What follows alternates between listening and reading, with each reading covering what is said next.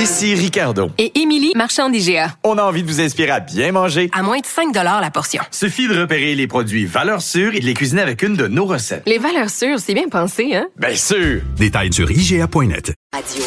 Écrivaine. Blogueuse. Scénariste et animatrice.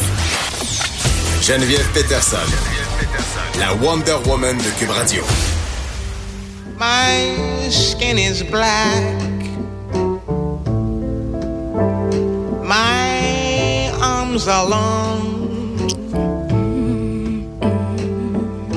On commence en force, hein, Mariam? en douceur et en force. Mariam, vous la connaissez déjà, c'est la chroniqueuse culturelle qui officie avec Benoît Dutrisac, mais j'ai volé oui, je te, pour l'été. Ben oui, tu vas venir. Je suis vraiment contente que tu sois là parce qu'on a décidé qu'on allait faire euh, des sujets euh, société. Euh, on va rester dans le monde de la culture, mm-hmm. mais on va approfondir une coupe d'affaires. Oui. Ça, je trouve ça vraiment intéressant. Ça va être chaque semaine. Et là, on commence en force. Ouais, j'ai commencé ça gros un peu. C'est correct. Bon, moi, je trouve ça parfait. non, mais pour vrai, parce qu'on va parler en fait du rapport du corps noir dans les arts. Oui. comment c'est représenté, puis un comment c'est un geste politique. Oui. Ah, et la chanson qu'on vient d'entendre, c'est une chanson de Nina Simone. On l'entend dire My Skin is Black et elle parle. La pièce s'appelle Four Women. C'est sorti en 1966. Nina Simone, femme super engagée, qui euh, qui défie un peu les codes de beauté, les standards de beauté, en mettant dans euh, l'avant uniquement son talent, si je peux dire. Alors j'ai beaucoup de respect pour euh, Nina Simone et je trouvais que ça ouvrait bien cette chronique là. Et moi, toute ma vie, on m'a fait des commentaires sur mon corps. Et je ne pense pas que je suis la seule femme au, au que non. Je sais mais pas. Je sais pas de quoi tu parles. Ah, ah oui, toi, tant que femme noire, ah oui, toi, t'es exotique. Ah, oui, toi, t'as l'air exotique. Ah, toi, tu sens l'exotisme. Ah, toi, donc, toujours comme si ce Est-ce que je peux toucher tes cheveux? Ça, oui. Mais là, je, veux te faire un dossier complet. je veux te faire un, show complet. Tu portes pas juste du léopard? Non, c'est ça. Des motifs zébrés? Mini parenthèse. Toi, j'avais une chemise léopard, puis un monsieur me fait ah, c'est exotique. Ah, ça, c'est comme les zoos. Ça, c'est comme la jungle. C'est comme les zoos. Ah, je sais là, monsieur, mon Dieu. Mais en vieillissant, on est poli et on se contient. Bon. Mais bon, alors, c'est que ça m'a. Donc, on a commenté ton corps de femme noire depuis que.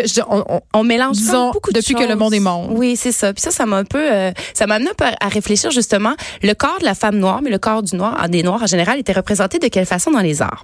Je vous mets en contexte. Il y a une exposition qui vient de se terminer au, au à l'UCAM ça s'appelle Over My Black Body. Et c'était l'idée, c'est justement demander, demander à des artistes montréalais comment ils pouvaient représenter le corps noir. Parce que le corps noir, faut dire qu'il a toujours été représenté de drôles de façon dans l'art. Soit qu'il n'existait pas, ou soit que l'homme noir était un homme musclé, super-héros, euh, esclave, ou soit que la femme était une servante sexuelle ou une servante ménagère. Alors, j'ai euh, dans cette exposition-là, on a demandé à différents artistes comment vous le voyez? Qu'est-ce que, selon vous, ça peut changer ou améliorer à l'histoire de l'art? Mais j'ai une question. Est-ce que ce sont des artistes noirs ou ce sont des artistes de... OK, c'est ça. Oui, puis au courant de la chronique, c'est ce que je me disais en, la créant que je vais vous le redire à la fin, mais ma volonté, moi, c'est que c'est pas nécessairement qu'il y ait plus d'artistes noirs qui présentent des œuvres noires. Non, c'est pas ça le sujet. Mais non, mais c'est la représentation. juste la représentation en soi, parce que l'art, c'est le reflet de notre société c'est ce que c'est ce qui est supposé nous ressembler. Donc si on représente les noirs de toujours de façon asservie, ben ça en dit long sur ce qu'on pense. Exactement. Exactement. Notre héritage colonialiste. ah, exactement. Bon, hey, j'ai pu j'ai pu en expérimenter beaucoup de wild guild dans mon euh, resort jamaïcain. Oh, je peux te le dire. Je peux te le dire. Ah, ben, peut-être à micro fermé? Non, mais euh, non non, mais tu sais euh, c'est la Jamaïque c'est un, une ancienne colonie britannique. donc c'est pas très loin et je voyais puis j'étais parti j'étais tellement consciente de participer à justement un système d'exploitation. Puis en même temps, les gens choisissent de travailler là quand même là. Oui, mais tu peux, oui, je sais. Puis là, je m'étais là, mais mon Dieu, mais toute cette culpabilité, c'est du white guild de Plus, même cette culpabilité était raciste. en tout cas, c'est un vortex. j'ai juste décidé de boire des mojitos puis de me baigner. Meilleure option que ça. Oui, c'est ça, c'est ça. Et là, je me suis entretenue avec Marie-Lou Craft, qui est une auteure euh, de Montréal, qui est très engagée, et elle, justement, elle a participé à cette exposition là. Je vous laisse l'entendre rapidement. Ben, je veux dire, si on on n'en présente pas, on est en train de, de présenter le monde d'une façon qui n'est pas juste parce qu'il y en a, on est là. Euh, donc, si euh, la majorité euh, de ce qui est présenté dans des galeries, dans des festivals, si ça reflète pas la composition de la société, ben on est en train de carrément se fermer à des expériences qui sont vécues, qui sont vraiment réelles. Euh, puis je comprends parce que c'est pas des c'est pas des réflexes. Je crois que c'est très humain. Là. Le cerveau humain euh, comprend le monde par le semblable. par le semblable, parce qu'il nous ressemble, parce qu'il est pareil. Fait que c'est peut-être Donc, c'est normal que pour des artistes blancs, qu'on s'auto-représente. Qu'on s'auto-peigne. Oui, c'est ça. Ben... Qu'on se représente. Puis ça va de soi. Puis c'est assez naturel et humain, cette façon de faire. Euh, je pense de là le besoin d'avoir des initiatives du genre pour qu'on ait plus de, de pluralité. Euh, puis, puis pour ait... se rendre compte du problème aussi. Aussi. Qui, qui est présent. Et je pense qu'il y a une conscience globale, si je peux dire, parce que actuellement, cette semaine, il y a le lancement d'une nouvelle exposition. Ça, c'est à Paris. On s'en va à Paris, mesdames et messieurs. Je magasine mon billet pendant que tu me parles. Oui, là, hein? Oui. Ding, ding. Laurence Descartes, qui est présidente du musée euh, d'Orsay, et Abdel Malik, qui est un rappeur et écrivain, ils se sont réunis pour l'exposition Modèle noir de Jéricho à Matisse. Donc, ils ont pris plusieurs œuvres et ils ont ils ont euh, analysé, ils ont exposés aussi, quelle était la représentation des Noirs à travers ces œuvres-là. Ils ont d'abord commencé en renommant certaines œuvres. C'est quand même assez, euh, assez puissant comme chose, mais renommant certaines œuvres. Par exemple, on il y a une pièce que c'était le nègre. Ils ont fait finalement le noir. Il y a un autre, un autre euh, portrait que c'est le portrait de la négresse. Ils ont finalement appelé portrait de la Madeleine. Et il y a beaucoup d'œuvres se sont rendu compte au, en, en répertoriant toutes ces œuvres-là que souvent dans des pièces, une toile, pardon. Mettons la courtisane nue, qui est une toile assez connue, qui été controversée, la femme était nue, tout ça. Il y a une femme noire qui est à côté. Mais ces gens-là n'étaient jamais nommés. Et il y a plusieurs œuvres que c'est comme si c'est des personnes qui n'existaient pas, qui avaient comme un gap de connaissance. au centre des œuvres non, non plus. Fait que eux ils disent, nous notre volonté c'est de changer notre regard, changer la perception de ce que et la perspective et, et la perspective aussi. Genre, on écoute euh, un extrait de l'entrevue justement de Laurence et Abdelmalik. Euh, on sait à présent le prénom, elle s'appelait Laure. Laure. Oui, oui, absolument. Et le, tout l'enjeu de l'exposition, d'un certain point de vue, euh, c'est de tourner autour d'Olympia et de regarder sans doute Olympia quand on sortira de l'exposition d'une manière différente. Au fond, c'est changer, c'est une révolution du regard qu'on propose au fond dans, dans cette euh, exposition et de regarder ce qui se joue justement dans ce dans ce rapport, euh, j'allais dire très singulier qu'a voulu Manet entre Victorine Meurant, qui était le modèle le modèle blanc qui a posé pour le corps d'Olympia, et, et l'or. Et euh, donc s'intéresser à l'or, c'est tout l'enjeu évidemment de cette exposition, comme s'intéresser à Madeleine, qui est l'héroïne aussi du très beau portrait qui ouvre l'exposition, le portrait de Madeleine, euh, de, de, de, le Madeleine peint par Madame Benoît, un des grands chefs-d'œuvre du Louvre qui est prêté. Alors c'est ce qu'ils expliquent, c'est qu'ils ont envie de changer le regard, de mettre des noms sur ces personnes-là, sur ces modèles qui ont été intégrés dans plusieurs œuvres, mais qu'on n'a jamais connus. Donc créer un certain gap dans l'histoire de l'art en représentation les en représentant justement les noirs souvent comme des esclaves ou des ça c'est pour les, les hommes puis les femmes souvent comme des esclaves sexuels. Euh, je me suis intéressée dans ma grande thèse pour débuter ma collaboration avec Geneviève. Ça passe tout à, tout à fait bien. Bon, la Vénus Hottentot. Tu te rappelles la Vénus noire le film? Oui oui. Bon, et elle, c'est un exemple selon moi de dysfonction sociale dans le sens que on a voulu exhiber une femme de par ses différences, mais de façon très cirque, comme une bête de foire. Je vous rappelle rapidement son, son histoire. Euh, elle était atteinte de stéatopigie, fesses surdimensionnées, et de macronymphie, organe sexuel protubérant. Mais voyons. Je le redis. Stéatopigie, fesses surdimensionnées, macronymphie, organe sexuel euh, exubérant. Mais elle est devenue un objet de curiosité. On la Mais promenait d'un peu partout. Un freak show. Ben, complètement. Et on, a- on lui a enlevé sa, sa dignité humaine. Même, il y a eu un chirurgien qui a statué qu'elle était la preuve de l'infériorité des races. Pourquoi? Parce qu'il a réalisé des études, il a testé son, son- des tests sur son corps après sa mort, il a fait un moulage de ses organes, de son crâne, il les a mis dans un formol. Et en 1817, il a exposé son travail à l'Académie de la médecine et il a émis que les races qui avaient un crâne déprimé et comprimé sont un signe d'une éternelle infériorité. Ben, Alors ça, c'était de ses études. Alors on te remercie beaucoup, monsieur. L'Allemagne nazie vous remercie. On vous remercie pour vos connaissances que vous avez propagées, votre propagande.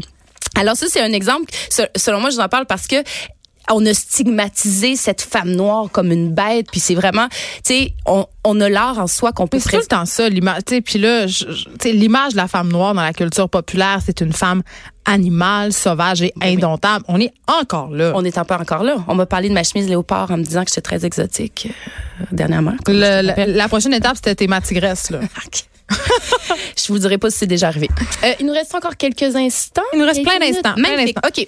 Bon, alors moi, à la lumière de cette thèse que je fais actuellement Oui. avec toi, ce que j'ai envie, c'est qu'il y ait plus d'initiatives qui nous présentent notre société. Ah, ok, parfait. Afrodescendante, euh, les, les, les, les Noirs et actuellement, mon frère Webster, peut-être que tu connais, il fait une exposition au Musée national des beaux-arts euh, du Québec. Et lui, l'exposition, il a demandé à des, à des illustrateurs de prendre des annonces publiées dans la Gazette du Québec et de Montréal au 18e siècle qui représentaient des esclaves. Alors lui, parce que ça oui, c'est la y a eu des esclaves au Québec. oui. On- je vous l'annonce. En tout cas, on, on vous le dit. on vous le dit. Ah, il y a plein de gens qui veulent pas, ils veulent pas a- savoir. si tu savais le nombre de commentaires il y en a encore, hein. qu'il a Juste-. Juste, dire. Oui, oui. Parce que tout le personnel de maison exploité, les nannies dans Outremont, qu'on leur prend leur passeport puis doivent faire des massages de pied à monsieur, madame jusqu'à minuit le soir, là, ça en est de l'esclavage. C'est c'est de l'asservissement euh, Bien sûr. moderne. Ah oui, c'est du classisme puis de l'esclavage. Ça existe encore chez nous. Alors, pour ceux qui pensaient qu'il n'en avait plus ou qu'il n'en avait jamais eu, il y en a eu. Et la seule preuve tangible un peu qu'il y a eu vraiment des esclaves, c'est ces, ces, euh, ces annonces-là dans la Gazette. Jeune homme noir de 17 ans, carrure, pantalon bleu, par exemple. Alors, il a tout répertorié ces annonces-là. Il a donné à des illustrateurs. Attends, mais c'était des gens qui cherchaient des esclaves ou c'est des gens qui offraient leurs Des services? esclaves en fuite. Excuse-moi, Oh mon Dieu, c'était Oui. de la recherche. Oh mon Dieu. Alors là, il, s'est- il, s'est, euh, il a collaboré donc avec des illustrateurs et des illustratrices qui ont dessiné de grandeur nature ces esclaves-là. Fait que ça a comme donné vie puis un visage à ces esclaves-là. Et là, c'est au Musée national des beaux-arts du Québec. Tu sais à quoi ça me fait penser tout ça? Ça me fait penser à un livre assez formidable que j'ai lu euh, qui s'appelle Le bal des absentes. C'est un livre qui a été écrit par Julie Boulanger et Amélie Paquet, qui sont deux profs de littérature. C'est sur à quel point la littérature féminine a été masquée, non enseignée, comment les figures importantes, euh, femmes écrivaines, ont été effacées de l'histoire. Oui. Puis on a fait la même chose. euh, Oui, aux avec- personnes racisées en art, en littérature, Oui. euh, en sciences aussi. Oui. On- comme si on était toute une, une, une génération, pas une génération, mais on- qu'on était un conglomérat d'humains invisibles. Oui. Ben puis après ça, ben ces personnes mar- marginalisées là, ben là comment tu reprends ta, ta place au centre d'une société? Je veux dire, les femmes, on le voit, on, on est là, mais on a encore euh, des choses à faire, encore de- du- des. Ben non, l'égalité, c'est fait, savais pas? C'est réglé. C'est juste en Arabie Saoudite, l'égalité, c'est réglé. C'est réglé. Donc, euh, l'exposition qui s'appelle Fugitif, qui est quand même intéressante, qui donne vie euh, au, au visage de certains esclaves et qui donne, euh, en fait, qu'on montre le talent de plusieurs artistes. Anna Chi, rapidement, qui est une auteure et une blogueuse ici à Montréal, elle fait beaucoup dans l'art engagé et elle, justement, elle a ces initiatives-là de faire découvrir l'art afrodescendant. Et elle a un blog qui s'appelle Never Was Average pour les personnes marginalisées. Et euh, Puisqu'on a parlé de corps, de Vénus noire, de tentot, de fesses, euh, Moi, je te vois venir, tu veux qu'on parle du petit scandale du Saint-Bas? je t'ai assommé. Nous, les mères, mettons, là. Non, mais attends, parce que là, on- pour les gens qui n'ont pas suivi, il y, a- il y a un autre scandale là, qui fait rage sur Internet. Ben oui.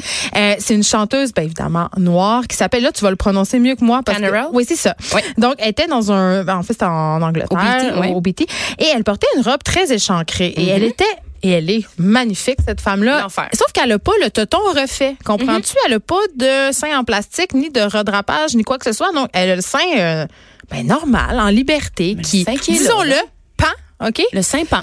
Le sein pan. Mais et là, il y a eu un tollé. Les gens y Internet. écrivaient Va te faire refaire les seins, va te faire lifter les seins. Je t'ai assommé. Mais elle a répondu, elle a répondu de façon absolument sans détour. Ouais. J'ai pas besoin d'avoir une fucking, genre, un, un fucking redrapage pour porter une fucking robe. Là, c'est un- une interprétation Ouais, ça, libre. Il y avait- non, mais il y avait beaucoup de fucking dans son, dans son oui, tweet. Mais, avec raison, mais, mais quand quel même. droit, encore une fois, le pouvoir derrière le clavier? ben, Toi, je- tu- puis cette femme-là, vous irez voir. En tout cas, Tanner, allez voir sur Instagram. Je- On peut y envoyer quelques fleurs là, pour euh, la beauté Ben de cette oui. personne. Ce- ce corps. c'est une très, très belle femme, mais quand même, on est encore à. à- Puis, tu sais, je, je me disais, parce que j'avais la réflexion souvent, je me disais, Mariam, je me disais, euh, oui, c'est épouvantable, mais même moi, quand je l'ai vu, Tu t'es dit ça? non, je me suis pas dit, va te faire faire un livre de seins. Mais tu- à aucun moment, mais on est tellement rendu habitué de voir les décolletés avec des seins ça. refaits ou des femmes qui ont des très petites poitrines qu'il y a quelque chose de choquant. Oui, parce Puis il faut le questionner. C'est ça. C'est quoi, je me disais ça, puis tu as raison, puis je pense que t'es pas la seule. Moi aussi, je me suis dit, on est tellement conditionné à avoir des seins hauts, refaits, Ouais. décolletés. J'étais là, c'est pas beau tout de suite, ça. Ouais. Mais en même temps, oui, c'est beau. Ben oui, C'est, comme ça que le corps de la femme est. Tu Oui. notre, notre est rendu tellement, justement, ben, on, on est rendu qu'on trouve que les augmentations mammaires, c'est. C'est ce qu'on voit le plus C'est souvent. Ben, ouais, puis là, je me disais, ma fille, est-ce qu'elle pense qu'un sein, mettons, c'est comme ça? Parce qu'elle va être bien déçue quand ses seins vont pousser?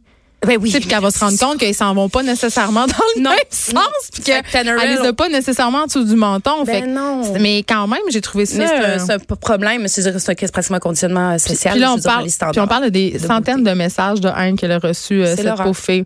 Donc voilà, écoute, où s'en va le monde, Mariam? On va se le redemander. Je vais revenir avec Nous faire une autre des thèse? Tu vas nous faire une autre thèse. Je, des fois, être plus légère, plus rigolote. Là, ça dépend. Ben, moi, j'aime ça. J'aime ça quand tu nous parles. On va te parler de choses de mère sujets aussi, plus dé... Ben, t'es pas obligé de me parler. Je suis pas juste une mère, Mariem. Moi, penses-tu? Non. Mais t'es, est-ce que t'es pas juste une noire non plus? je Non plus. hein? hey, c'est déjà tout pour nous pour aujourd'hui. Ça a passé très vite. Demain, on va voir Master Bugarici qui fait son grand retour et un sujet qui, euh, ma foi, assez coup de poing qui mais ça me fait peur. On va, on va avoir une entrevue avec Steve Waterhouse qui va nous expliquer comment protéger les patients contre les risques potentiels pour la cybersécurité liée aux instruments médicaux. Oh. En gros, tu peux te faire opérer du cœur puis un pirate qui prend le contrôle. Ça va être incroyable. Vous devez écouter ça demain de 1 à 3, les effrontés. Bye tout le monde. Bye, Geneviève.